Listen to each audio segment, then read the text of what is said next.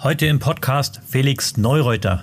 Wir sprechen über seine Entwicklung zum Profi-Skifahrer, den Klimawandel und was das für das Skifahren bedeutet, sein Engagement für Kinder und dass er inzwischen sogar Bücher veröffentlicht. An dieser Stelle habe ich noch einen Tipp für euch. Es gibt nämlich ein Gewinnspiel mit handsignierten Stücken von Felix. Mehr Infos dazu gibt es dann am Ende des Podcasts. Jetzt noch ein kurzer Hinweis von mir. Der Podcast ist aus zeitlichen Gründen bereits im Sommer aufgenommen worden. So, jetzt geht's los. Freut euch auf den Podcast mit Felix Neureuter. Der Bergzeit-Podcast ist dein Podcast für mehr Bergzeit. Ganz egal, ob neben dem Gipfelkreuz oder auf dem Weg ins Büro. Wir wollen die Berge zu dir bringen. Immer und überall.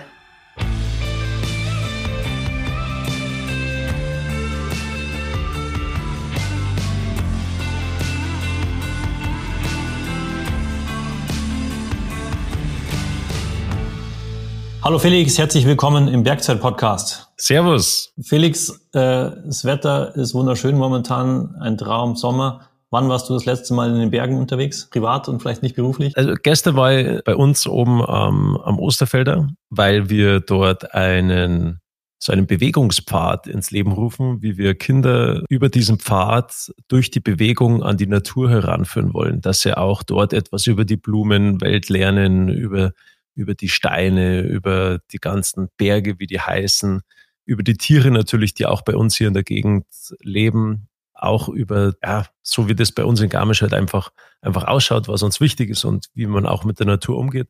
Und da war ich gestern auf der Alpspitze oben und dann war dort die Eröffnung. Also noch nicht die Eröffnung, sondern der Startschuss ist gegeben worden, zusammen mit dem Umweltminister, mit dem Thorsten Glauber. Und ganz schön, also sowas umsetzen zu dürfen in der Heimat. Und da werden so ein paar Stationen aufgebaut, Bewegungsstationen. Und das ist ja auch mein großes Thema eigentlich, wie man Kinder oder Menschen zum Bewegen bringt in der heutigen Zeit der Digitalisierung. Und da haben wir das jetzt halt umgesetzt. Und sonst privat war es vor drei Tagen mit den Kindern. Ja, also wir sind schon viel in die Berge unterwegs. Das glaube ich. Ja, du hast wahrscheinlich auch viel um die Ohren. Familie, Projekte. Was ist, wenn du einen freien Tag hast? Wo bist du dann unterwegs? Wo trifft man dich? Dann bin ich mit den Kindern unterwegs und mit der Miri. Ähm, wir sind bei uns daheim einfach dann draußen, muss man sagen. Also wir haben drei kleine Kinder und ich muss sagen, so die drei kleine Kinder im Haus drinnen zu haben, das ist eine Challenge. Ja, draußen geht's, weil da haben sie Platz, da können sie rumsausen, rumtoben. Aber im Haus drin, da wirst du wahnsinnig. Und wir müssen mit den Kindern rausgehen und das machen wir auch sehr gerne. Und das ist so toll, weil die Kinder von klein auf eigentlich diesen Drang haben, nach draußen zu gehen und so einen Bewegungsdrang haben.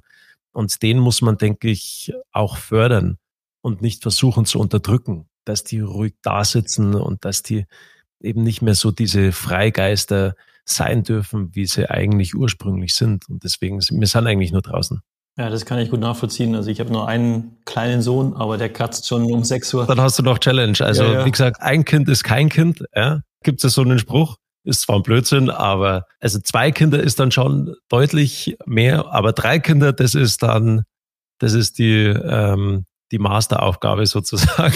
Ja, das habe ich schon häufiger gehört. Aber was ich sagen wollte, ist es, der kratzt schon um 6 Uhr in der Früh in der Tür und will raus. Also ähm, von dem her ist das gut nachvollziehbar. Aber das ist ja auch schön. Schau, das, das siehst du ja selber. Und also was macht ihr dann? Ihr geht's dann auch mit, dem, mit eurem Kleinen, ihr geht's dann raus. Oder sagt ihr, na, jetzt muss drin bleiben und bleib mal ruhig und so weiter. Also wir sind da anders, muss ich sagen. Wir sind auch immer draußen. Also von dem her kann ich das ziemlich gut nachvollziehen und ich bin mir sicher, Nummer zwei, Nummer drei kommt auch. Der Stresslevel nimmt zu, aber es ist ja auch schön. Gebt euch einen Tipp, geht's raus. Bleibt's dabei. Dann macht's, dann macht's das Leben einfacher. Ja, das, das glaube ich auch. Aber wie schaut denn jetzt so ein, ein Tag bei dir aus? Du bist ja sozusagen Sportler, Rentner, so ein bisschen. Rentner. Genau. Wenn man sich das vorstellt, wir sind gleicher Jahrgang, äh, zufälligerweise. Du bist auch Jahrgang 2004. Das ist, das ist ja, genau. Ich bin ja auch Jahrgang 2004, ja. Ich habe sehr früh Karriere gemacht, ja. Ja, natürlich. Es siehst ja auch noch dementsprechend jung aus. Genau. Ähm, wenn ich mir jetzt vorstelle, sozusagen, ich bin jetzt sozusagen Rentner, wenn man sich das so vorstellen könnte, dann möchte ich, okay, was mache ich jetzt eigentlich hier mit meinem ganzen Tag? Wie schaut das bei dir aus? Wie strukturierst du? Was machst du alles so? Bist du so ein bisschen tausend Sachen, hast du dich entwickelt, habe ich so das Gefühl. Ja. Erzähl mal kurz. Bin ich tatsächlich auch. Also für mich, klar, der Skisport, der war ein wichtiger Teil in meinem Leben und war auch ein sehr schöner Teil. Also würde alles wieder so machen, wenn mich die Leute heute fragen, so, ah, wie geht's denn deinem Körper? Und also, brauche mich nicht beschweren, weil ich durfte meinen Traum leben. Ja, auch wenn jetzt mal mein Rücken zwickt, mein Gott, das ist ja nichts Tragisches. Also denkt man oft so, andere Leute, die sitzen im Rollstuhl und die hätten dann Recht, sich zu beschweren. Aber ich mit meinen bisschen Rückenproblemen, da brauche ich nicht groß rumjammern. Und deswegen, ich würde alles immer wieder genauso machen. Und aber dann irgendwann hat natürlich dieser Traum, der naht dem Ende zu. Und dann hatte ich, muss ich sagen, das Glück, ja, Glück im Unglück eigentlich. Ich habe mir das Kreuzband gerissen mit 33 Jahren. Und dann hatte ich Zeit, mir Gedanken darüber zu machen und mal zu sehen, okay, was passiert eigentlich, wenn ich nicht mehr Skirennen fahre? Und unsere, unsere Tochter, also unser erstes Kind ist damals dann geboren gewesen. Und dann habe ich schon gespürt, so, hey, klar, das Skifahren ist das eine, aber das Familienleben, das ist auch das, das, das andere. Und das ist eigentlich wirklich das, worum es im Leben eigentlich auch geht. Und dort durfte ich dann meine, ja, eigentlich die ganzen Weichen legen, wie es danach weitergeht. Und für mich hat es zwei Optionen gegeben.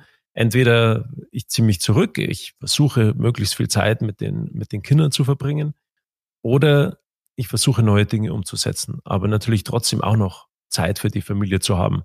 Und das ist eigentlich das, das riesengroße Glück und auch, wo ich extrem dankbar bin, dass ich mir das eigentlich ganz gut einteilen kann, muss man sagen.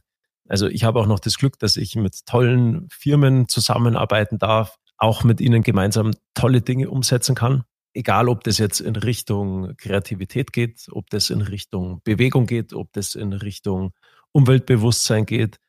Und ich darf tolle Menschen kennenlernen, so wie auch dich heute, ja. Auch Entscheidungsträger kennenlernen, die man, mit denen man reden kann, die man auch in eine bestimmte Richtung lenken kann, wo man auch gemeinsam etwas entwickeln kann, wo man denkt so, hey, das hat Potenzial, ja, da kann man auch was Gutes tun deswegen, das, das mache ich eigentlich. Ich versuche möglichst viele Projekte umzusetzen und das sind schon, das ist eigentlich total verrückt, weil es sind gefühlt so, jedes Projekt ist anders und sind unterschiedliche Impulse und man muss sich immer wieder ein neues Projekt reinarbeiten, egal ob das jetzt auch mit dem BR-Podcast ist, ob das dann die Expertentätigkeit im Winter ist, ob das Buchprojekte sind, Kinderbücher oder auch Bücher, die ich schreibe über die Alpen ob das Design ist von Klamotten, ähm, von, von, von Winteranoraks, ob das, was mache ich noch, ist eigentlich, ähm, meine Kinderprojekte sind die ganzen Bewegungsthemen und ob das mit Versicherungen zusammenarbeiten ist, wie zum Beispiel mit der Allianz, was ein tolles Projekt ist, oder auch mit einer Hypovereinsbank, mit Schöffel, mit Audi zusammen, darf noch Kuratoriumsmitglied in der Stiftung für Umwelt von, von, von Audi sein. Und das ist eigentlich total spannend, muss ich sagen. Also mir wird es nicht langweilig. Ja, das hört sich ganz danach an, das ist ja irre, was sich daraus entwickelt hat.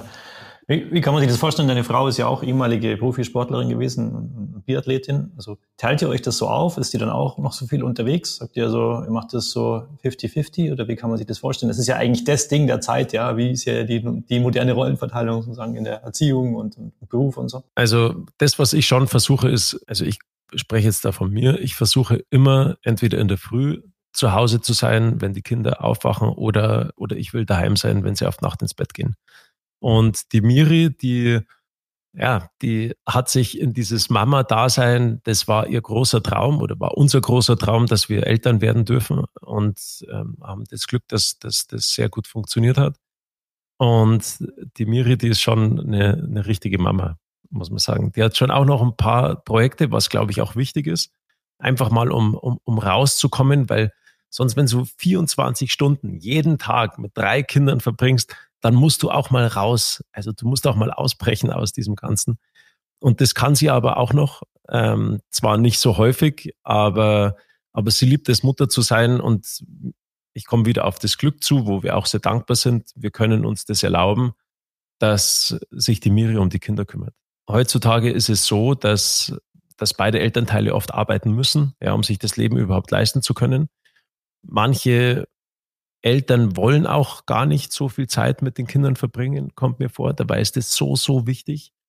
Und bei uns ist es schon so, dass wir extrem viel Zeit mit den, mit, mit den Kindern einfach auch verbringen, weil die Zeit, die nimmt dir halt keiner und die Anfangszeit ist so, so wichtig.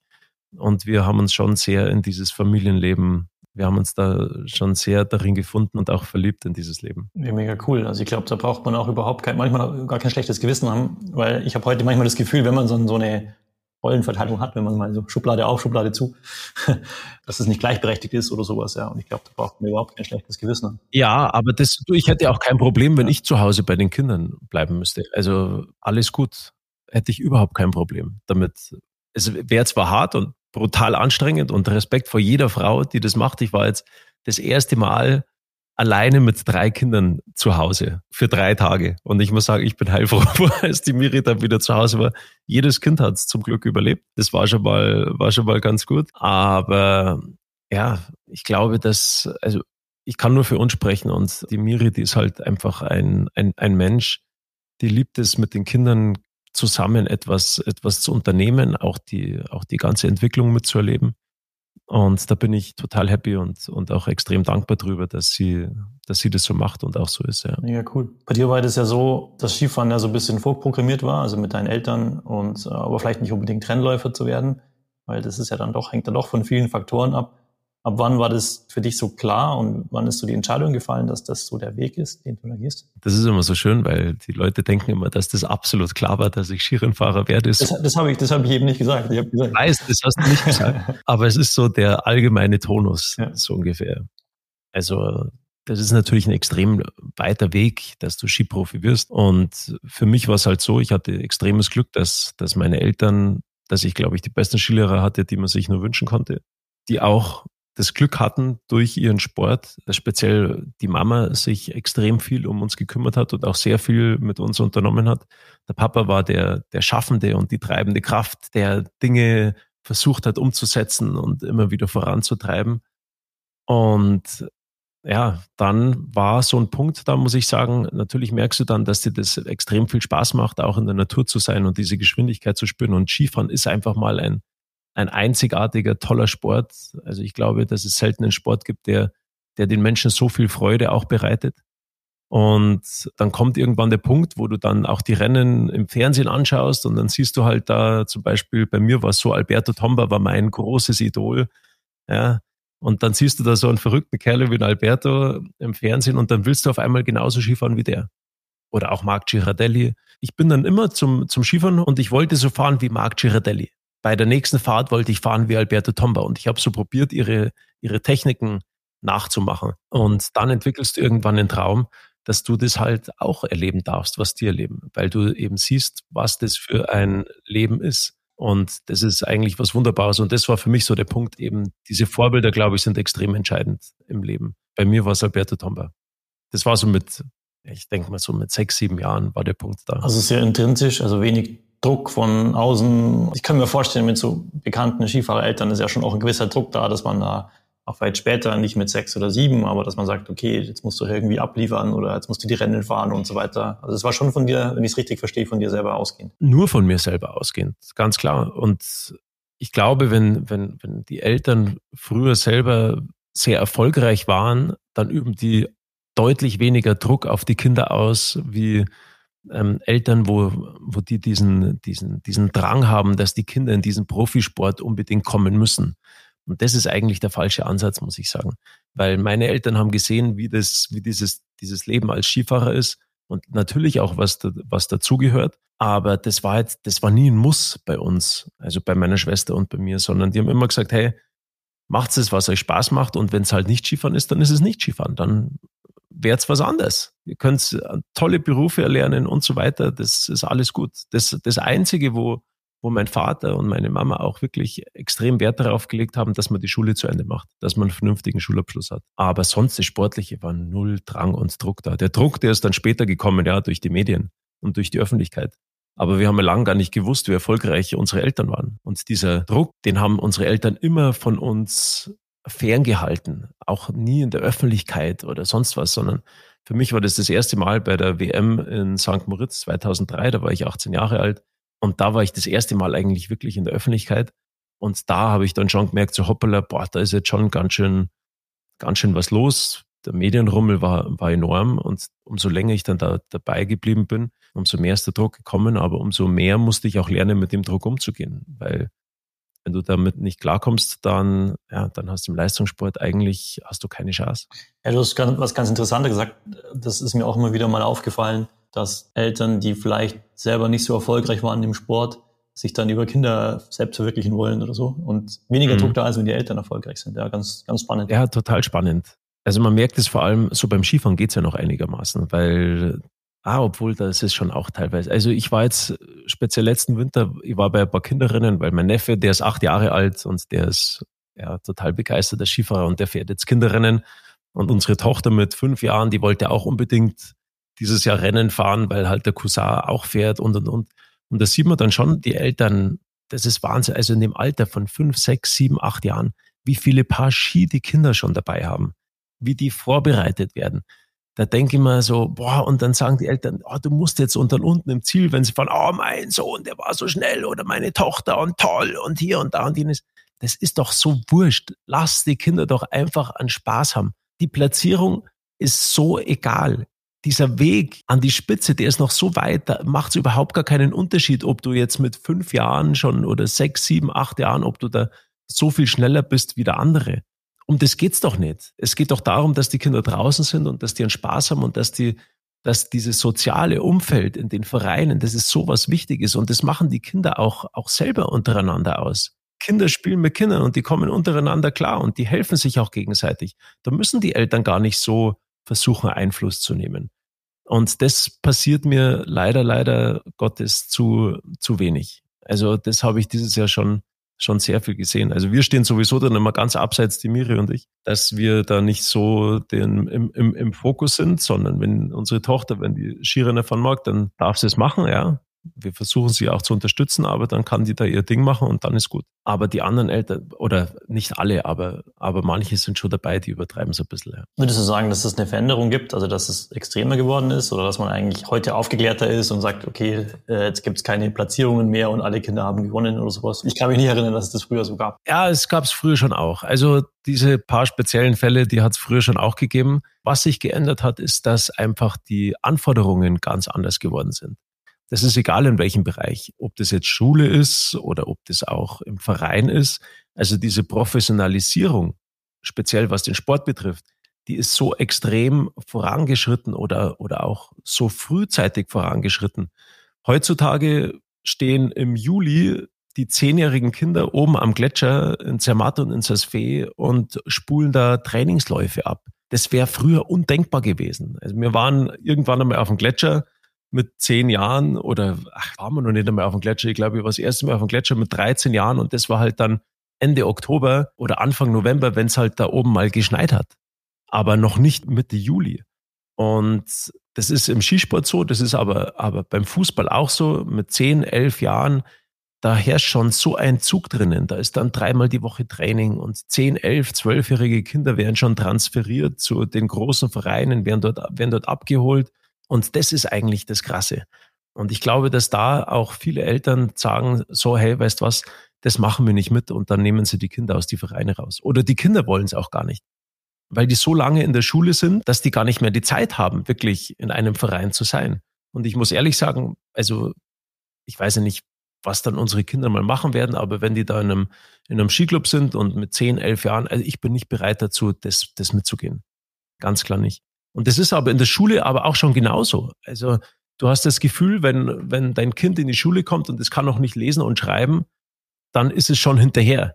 Ja, aber für was ist denn die Schule da, dass die Kinder das Lesen und Schreiben lernen? Also müssen sie es ja eigentlich noch gar nicht vorher lernen. Ja, und diese Anforderung, das ist, das finde ich schon, dieser Druck schon von, von klein auf, das finde ich ein bisschen zu früh.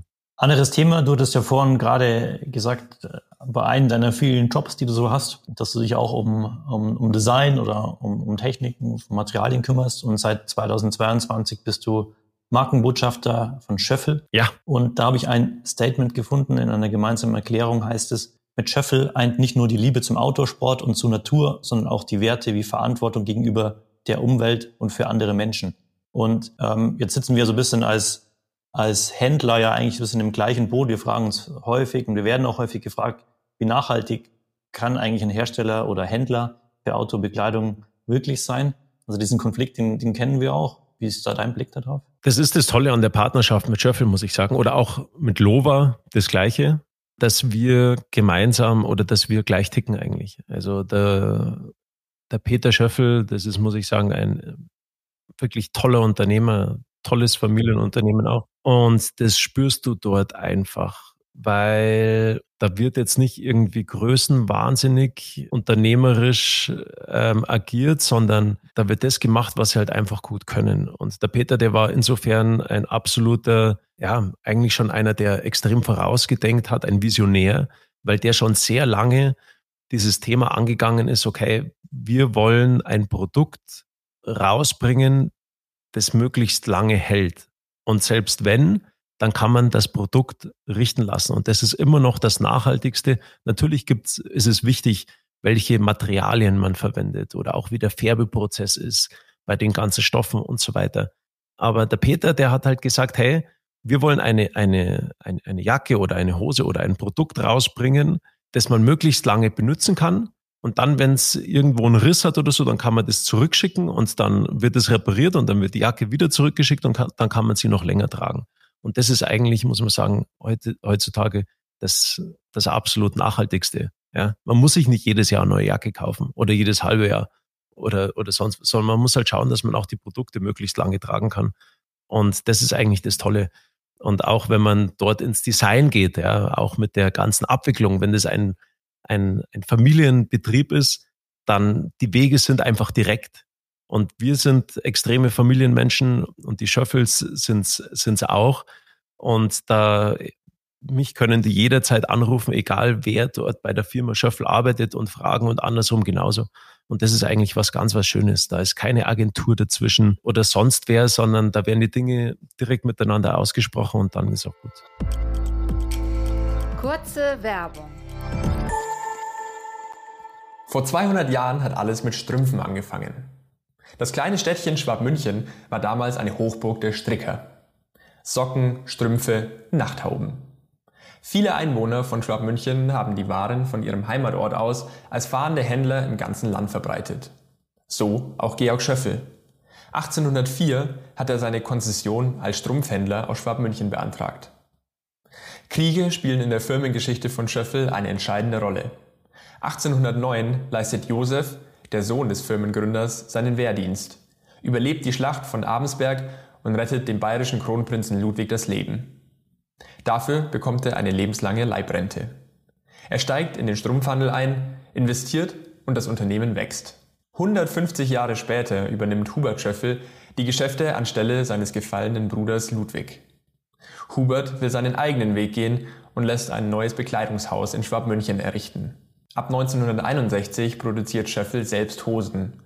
Der Wandel vom Händler zum Hersteller. Wanderhosen finden reißenden Absatz und es folgt die Produktion von Anoraks. Hubert wird Mitte der 70er zum Wanderpapst. Mittlerweile leitet Peter Schöffel in siebter Generation die Firma. Heute ist die Marke Hersteller hochwertiger Funktionsbekleidung für den Bereich Outdoor, Bike und Ski. Viele Top-Athletinnen gehören zum Team Schöffel, so wie Felix Neureuter. Mit Schöffel eint ihn nicht nur die Liebe zum Outdoor-Sport und zur Natur, sondern auch Werte wie die Verantwortung gegenüber der Umwelt und für andere Menschen. Wenn du auf der Suche nach einer neuen Ausstattung für deine Abenteuer bist, dann schau doch mal im Schöffel Markenshop bei Bergzeit vorbei. Werbung Ende. Ist das wichtig für dich in der Auswahl deiner Partner? Du hattest ja vorher durchaus Partner, die eher größere Konzerne waren? War das etwas, was dich dann abgeschreckt hat? Keine kurzen Wege, ja. vielleicht auch nicht diese Glaubwürdigkeit bei Produktion oder? Was definitiv. Also ich habe vorher auch mit sehr großen Unternehmen zusammenarbeiten dürfen, wo man auch viel erreichen konnte. Oft ist es ja dann so, wenn du dann mit solchen, solchen Big Playern zusammenarbeiten darfst, dann kannst, wenn du dann etwas schaffst, umzusetzen, dass auch die Firmenstruktur sich ändert, dann kannst du extrem viel erreichen. Das hat mir da sehr viel Spaß gemacht, muss ich sagen. Aber dann merkst du auf einmal, dass dann bei so großen Unternehmen der Wechsel auch der Mitarbeiter ist da halt gegeben. Ja, dann kommt der, dann geht der eine, dann kommt der andere, dann muss man wieder sich neu kennenlernen, dann geht der aber wieder weg, dann ändert sich auf einmal die Spitze, dann ist auf einmal die Firmenphilosophie eine ganz eine andere. Also da wird relativ viel kompliziert gemacht, wird's, wird's, wird's dadurch. Das ist dann eigentlich wie in der Politik. Ja, das ist dann gar nicht mehr so wie das private Unternehmerische, sondern das sind dann eher dann schon, schon politische Belange, die dann da im, im Vordergrund stehen. Du setzt dich ja durchaus für Klimaschutz ein, du förderst nachhaltige Projekte, forderst in Reportagen, in Podcasts, Interviews auch ein Umdenken. Ja. Und viele zeigen ja auch auf den Alpinsport, also auf den alpinen Skisport. Und für viele ist es ja heute schon auch ein rotes Tuch, wenn es um Klimaschutz oder ökologischen Fußabdruck geht. Wie gehst du selber damit um? Also das ist durchaus auch ein Konflikt oder ein Widerspruch an vielen Stellen. Was, was rätst du anderen? Ich habe da schon eine ganz klare Meinung dazu. Und zwar ist es die, dass wir dürfen den Menschen nicht die Freude am Leben nehmen. Du kannst den Menschen nicht vorschreiben, dass sie nicht Urlaub machen dürfen. Das, du kannst den Menschen nicht vorschreiben, so, du darfst jetzt nicht mehr zum Beispiel nach Mallorca fliegen oder du darfst jetzt nicht mehr Skiurlaub machen. Es wird immer auf den Skisport wird mit, mit dem Finger drauf gezeigt. Aber wenn man mal sieht, was für eine wichtige Bedeutung der Skisport für die, für, für die Allgemeinheit hat, auch für die Kinder hat, wie viel Freude dieser Sport den Kindern bringen kann und auch den Menschen bringen kann, Dort ist dieses Digitale, das Telefon nicht das Entscheidende, sondern da sitzt du zusammen im Lift, du unterhältst dich zusammen mit der Familie, dann kehrst du noch ein und dann hast du einfach ein Erlebnis, das für die Familie extrem wichtig ist. Natürlich muss der Skisport sich auch Gedanken machen, okay, in welche Richtung geht es jetzt weiter? Wie schaffen wir es, ähm, den Schnee sauberer zu produzieren? Wie schaffen wir es, dass die Gondeln mit erneuerbarer Energie fahren? Aber die, die Liftbetreiber oder die Liftgesellschaften, die sind ja auch nicht, die sind ja auch nicht blöd. Also die machen sich ja auch extrem viele Gedanken und da passiert schon wahnsinnig viel. Und wenn man mal ans Kitzsteinhorn schaut oder auch, oder auch zum Beispiel ins Pitztal schaut, was die dort schon alles machen und umgesetzt haben, das ist eigentlich toll. Da liegt die Zukunft auch, auch, auch im Skisport. Es muss nicht immer noch größer werden und es müssen nicht noch immer mehr Skigebiete zusammengeschlossen werden und noch mehr erweitert werden, sondern das, was wir haben, das ist in Ordnung. Und jetzt muss man aber schauen, dass wir das einfach nachhaltiger gestalten, ja, mit Ideen. Und diese Ideen sind definitiv da. Und auch die Schneeproduktion hat sich verändert. Aber wenn man jetzt mal genauer betrachtet, dass der Haupt-CO2-Ausstoß, wenn du eine Woche Skiurlaub machst, in der An- und Abreise liegt, und zwar bei 80 Prozent, dann ist der Skisport, jetzt wenn man das mal in Relation setzt, gar nicht mehr so extrem. Und wenn du eine Woche Urlaub auf Mallorca machst oder eine Woche ähm, Skiurlaub machst und du fliegst mit dem Flugzeug nach Mallorca oder fährst mit dem Auto in Skiurlaub, dann ist es um ein zigfaches schlechter vom CO2-Abdruck, ob du nach Mallorca fliegst oder ob du Skiurlaub machst. Also man muss die Dinge natürlich schon relativieren. Man sieht beim Skifahren halt, ja, okay, ah, die sind da in der Natur und da wird da wieder jenes gemacht. Und es gibt auch diese schwarze Schafe, die leider Gottes das Gesamtbild nicht so positiv dastehen lassen.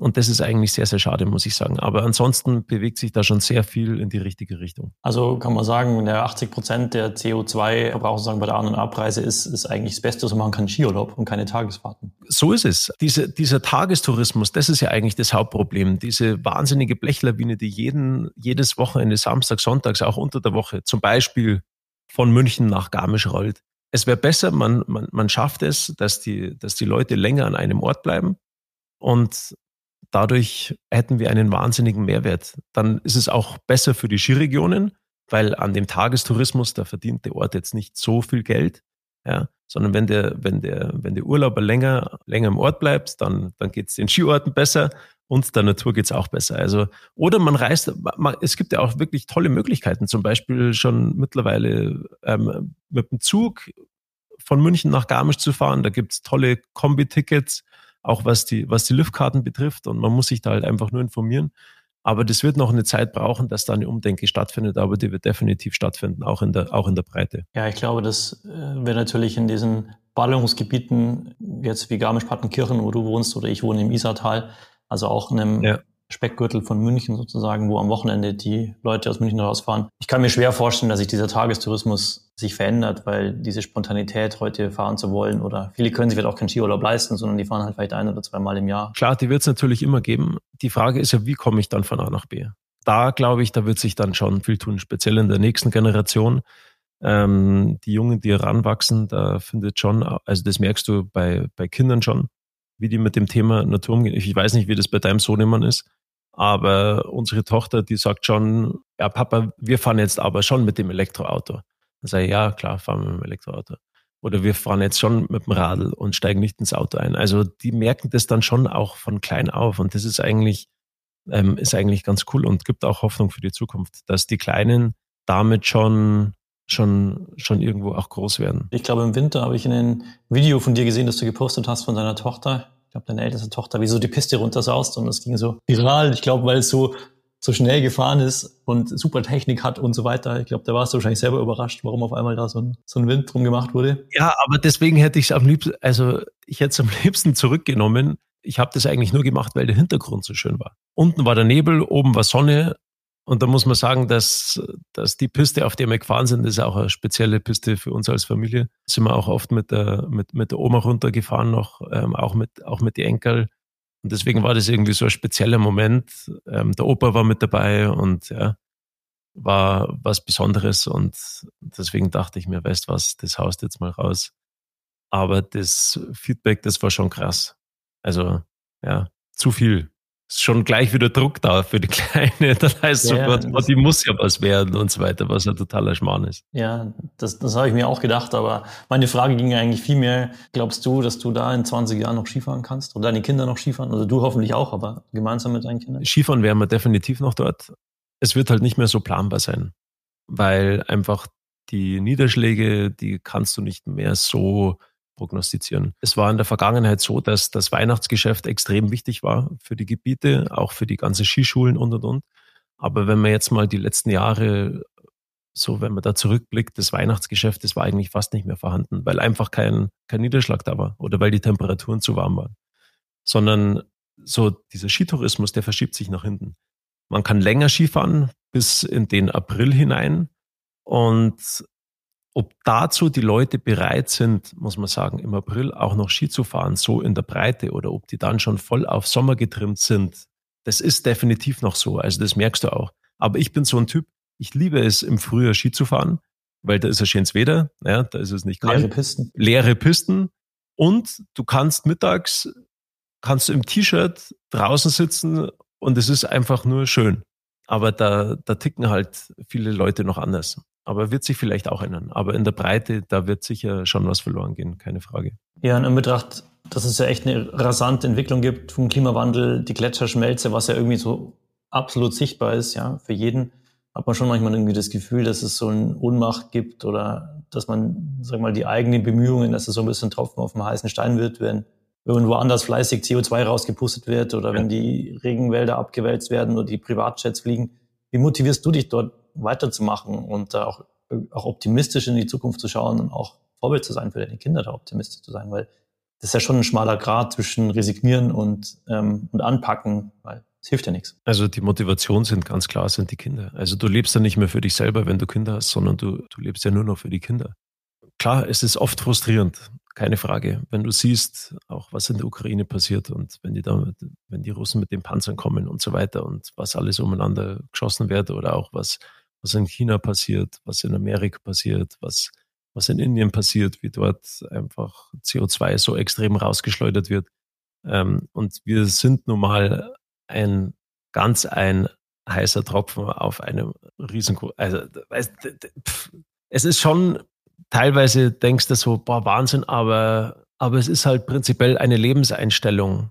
Und wenn du diese Lebenseinstellung hast oder wenn du eine emotionale Verbindung mit der Natur hast, dann lebst du dein Leben automatisch so, dass es absolut auch umweltverträglich ist. Also für uns ist es selbstverständlich, wenn wir auf den Berg gehen, dass wir unseren Müll wieder mit zurücknehmen. Es sind ja Kleinigkeiten, die wir letzten Endes beeinflussen können. Unser Leben. Ob wir das Licht anlassen oder ausmachen, ob wir Wasser sparen, was ein riesengroßes Thema in der Zukunft werden wird, hundertprozentig. Ob wir den Müll mitnehmen, ob man mit dem Radl jetzt von A nach B fährt. Aber das ist, also du machst die Dinge ja gar nicht so bewusst, dass du sagst, so, das machst du jetzt so, weil es dann so ist, sondern das machst du automatisch so. Also so geht's uns zumindest. Ich weiß nicht, wie das bei euch ist, aber wahrscheinlich ähnlich. Also du musst ja gar nicht mehr groß drüber nachdenken, dass du die Dinge machst. Ja, also ich glaube, du hast es ganz gut beschrieben. Es ist ein Stück weit eine Lebenseinstellung und Dinge so zu tun. Und ich glaube, wichtig ist, das glaube ich, das kannst du ja auch sehr gut und das machst du ja auch sehr gut mit deiner Reichweite, die du hast, Leute davon zu überzeugen, dass das dass einem vielleicht selber auch besser geht, damit was zu tun. Aber schau mal, das Entscheidende ist doch, dass wir schauen müssen, dass die Kinder so emotionalisiert werden, dass sie eine Bindung zur Natur aufbauen, um das eben die Dinge selbstverständlich sind oder werden, was sie machen, wie sie ihr Leben zukünftig leben. Die sollen wissen, dass, dass der Kur nicht lila ist, ja, sondern dass, dass die, dass die, dass die anders ausschaut. Die müssen die Blume riechen können. Das reicht nicht, wenn sie es am Telefon sehen. Die müssen auf einem, auf einem Gipfel oben stehen und runterschauen und nicht irgendein Foto anschauen, wie dann der Ausblick ausschaut. Also du musst, die müssen auch einen Schnee spüren können. Die müssen einen Schnee ähm, einmal in die Hand nehmen, auch einmal dran, ähm, dran, dran schlecken, äh, spüren, dass, dass der Schnee kalt ist. Auch fühlen, wie sich das ähm, anfühlt, wenn man da runtersaust. Oder also das sind so, so, das sind so Dinge, die bleiben einfach, die bleiben im Kopf hängen. Und das darf man den Kindern auf keinen Fall verwehren. Und deswegen sage ich auch, die Kinder müssen auch zum Beispiel zum Skifahren oder auch zum Bobfahren. Das sind die Erlebnisse, die bleiben ein Leben lang hängen. Und das sind so Dinge, die bereiten den Kindern auch, auch so eine riesen, riesengroße Freude.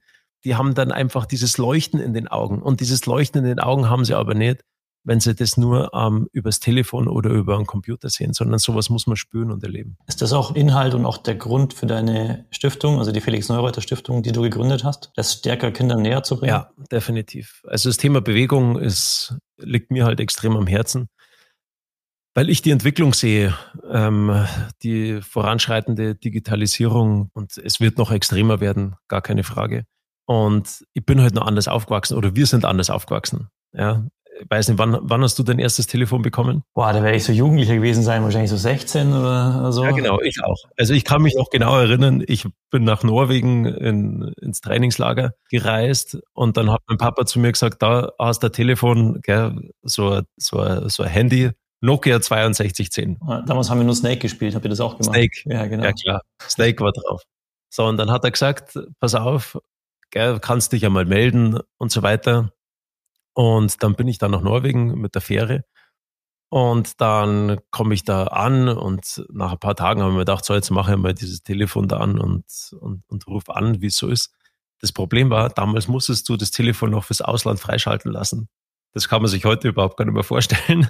Und das war aber nicht freigeschalten. Jetzt so konnte ich zu Hause nicht anrufen.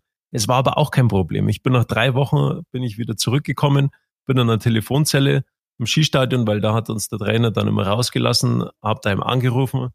Ähm, wenn daheim keiner hingegangen ist, dann hat man bei der Oma oder beim Opa angerufen, wenn da keiner hingegangen ist, beim Taufpaten.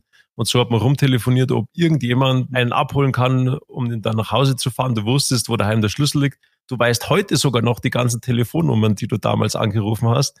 Und ja, das war so für mich, war das ehrlich gesagt der Zeitpunkt da mit 16. Und heute ist es halt so, dass die Kinder schon teilweise mit sieben, acht Jahren so ein Smartphone in der Hand haben und dort unfassbar viel Zeit verbringen. Und es gibt verschiedene Statistiken, die zeigen, dass Jugendliche im Alter von 14 bis 17 Jahren mittlerweile eine durchschnittliche Bildschirmzeit von sieben Stunden 50 pro Tag haben.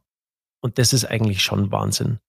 Und wenn du mal siehst, dass dann eigentlich überhaupt gar keine andere Zeit mehr am Tag bleibt, um Sport zu machen und um sich bewegen, neben der Schule auch noch, das ist schon, das ist schon, schon enorm. Und deswegen versuche ich auf spielerische Art und Weise mit meinem Bewegungsprogramm, das nennt sich Bewegt die Schlau, die Kinder zum Bewegen zu bringen. Und das setzen wir schon sehr früh an, also auch schon im Kindergarten und im Kita-Bereich und dann auch in den Grundschulen. Wie kann man sich das vorstellen? Also gehst du da rein in die Kindergärten, du selber oder hast du dann ein Team? Wie läuft das ab? Ich habe ein Team. Also ich habe dieses Bewegungsprogramm zusammen mit der TU München entwickelt und wir bilden Männer und Frauen aus. Meistens sind es Übungsleiter von, von Vereinen, weil die sich sehr anbieten, weil die natürlich auch schon sehr viel Erfahrung haben, was diesen Bereich betrifft. Und wir bilden die aus und dann gehen die in die Kindergärten oder in die Schulen rein und die bringen dann eine Bewegungstonne mit. Da sind lauter Utensilien drinnen und da sind auch Bewegungskarten dabei, also Ideen, was die, was die Erzieherinnen oder die Erzieher ähm, dann mit den Kindern machen können. Und es gibt Fortbildungen und die, jede Fortbildung ist immer jedes halbe Jahr, also so, dass es auch was andauerndes ist. Da wird sich dann ausgetauscht, ähm, da entstehen dann Gruppen und diese Gruppen können sich permanent auch untereinander austauschen. Okay, was haben wir gemacht? Was haben die gemacht? Wie können wir von denen profitieren und andersrum genauso? Und dann kommen wir auch noch her und sagen, okay, wir wollen ähm, einmal in sechs Monaten einen Bewegungstag an einer Einrichtung durchführen. Und dann kommen wir und dann bauen wir da sämtliche Dinge auf, wo die Kinder dann, dann, dann lauter Sachen machen können. Und das, das Tolle ist eigentlich, muss man sagen, dass wir mittlerweile Programme entwickeln haben, wie Kinder durch Bewegung zum Beispiel das Rechnen lernen können in den Schulen. Und das funktioniert. Weil wenn man sich bewegt, bleibt deutlich mehr auch hier oben im Kopf hängen. Und der Ansatz halt von dem Programm ist, ähm, apropos Köpfchen, dass, dass die Kinder nicht nur was oder die Menschen nicht nur was für ihren Körper tun, sondern auch immer dadurch auch was für ihren Geist tun. Und das sind halt so ähm, koordinative und kognitive Übungen, die sehr, sehr viel Spaß machen, weil ganz egal, ob du jetzt sportlich bist oder nicht, du kannst die Übungen schaffen und erreichen. Und so versuchen wir eben jeden abzuholen auf eine spielerische Art und Weise. Mittlerweile muss ich sagen, sind es knapp ähm, so 500 bewegt die Schlau-Coaches, wow. die wir ausgebildet haben. Und so generieren wir natürlich schon eine sehr große Reichweite. Ja. Ja, cool. Wenn da jetzt jemand zuhört von einem Unternehmen, wenn jemand sagt, so pass auf, ich will, dass in unserer Region 10, 20 Kitas oder, oder, oder Grundschulen mit dem Programm ausgestattet werden, dann können wir da so eine Kick-Off-Veranstaltung ähm, machen und da komme ich dann auch. Also ich war auch in Südtirol, wir setzen das jetzt Ganze, das Ganze auch in Südtirol um, mal an ähm, 15 Pilotschulen und da war ich dann bei dem Kickoff da dabei und dann wird es wird das weitergeführt, genau. Oder in Wien sind wir in, in über 60 Kindergärten mittlerweile drinnen. Und das ist eigentlich schon schön, auch dass man sieht, so hey, in Österreich und in Italien ist ähm, da auch definitiv Bedarf da. Und das Tolle ist, dass die, dass die Erzieherinnen und Erzieher, die haben so viel Spaß und Freude daran, an dem Programm. Also nicht nur die Kinder, sondern auch die, sondern auch die Pädagogen.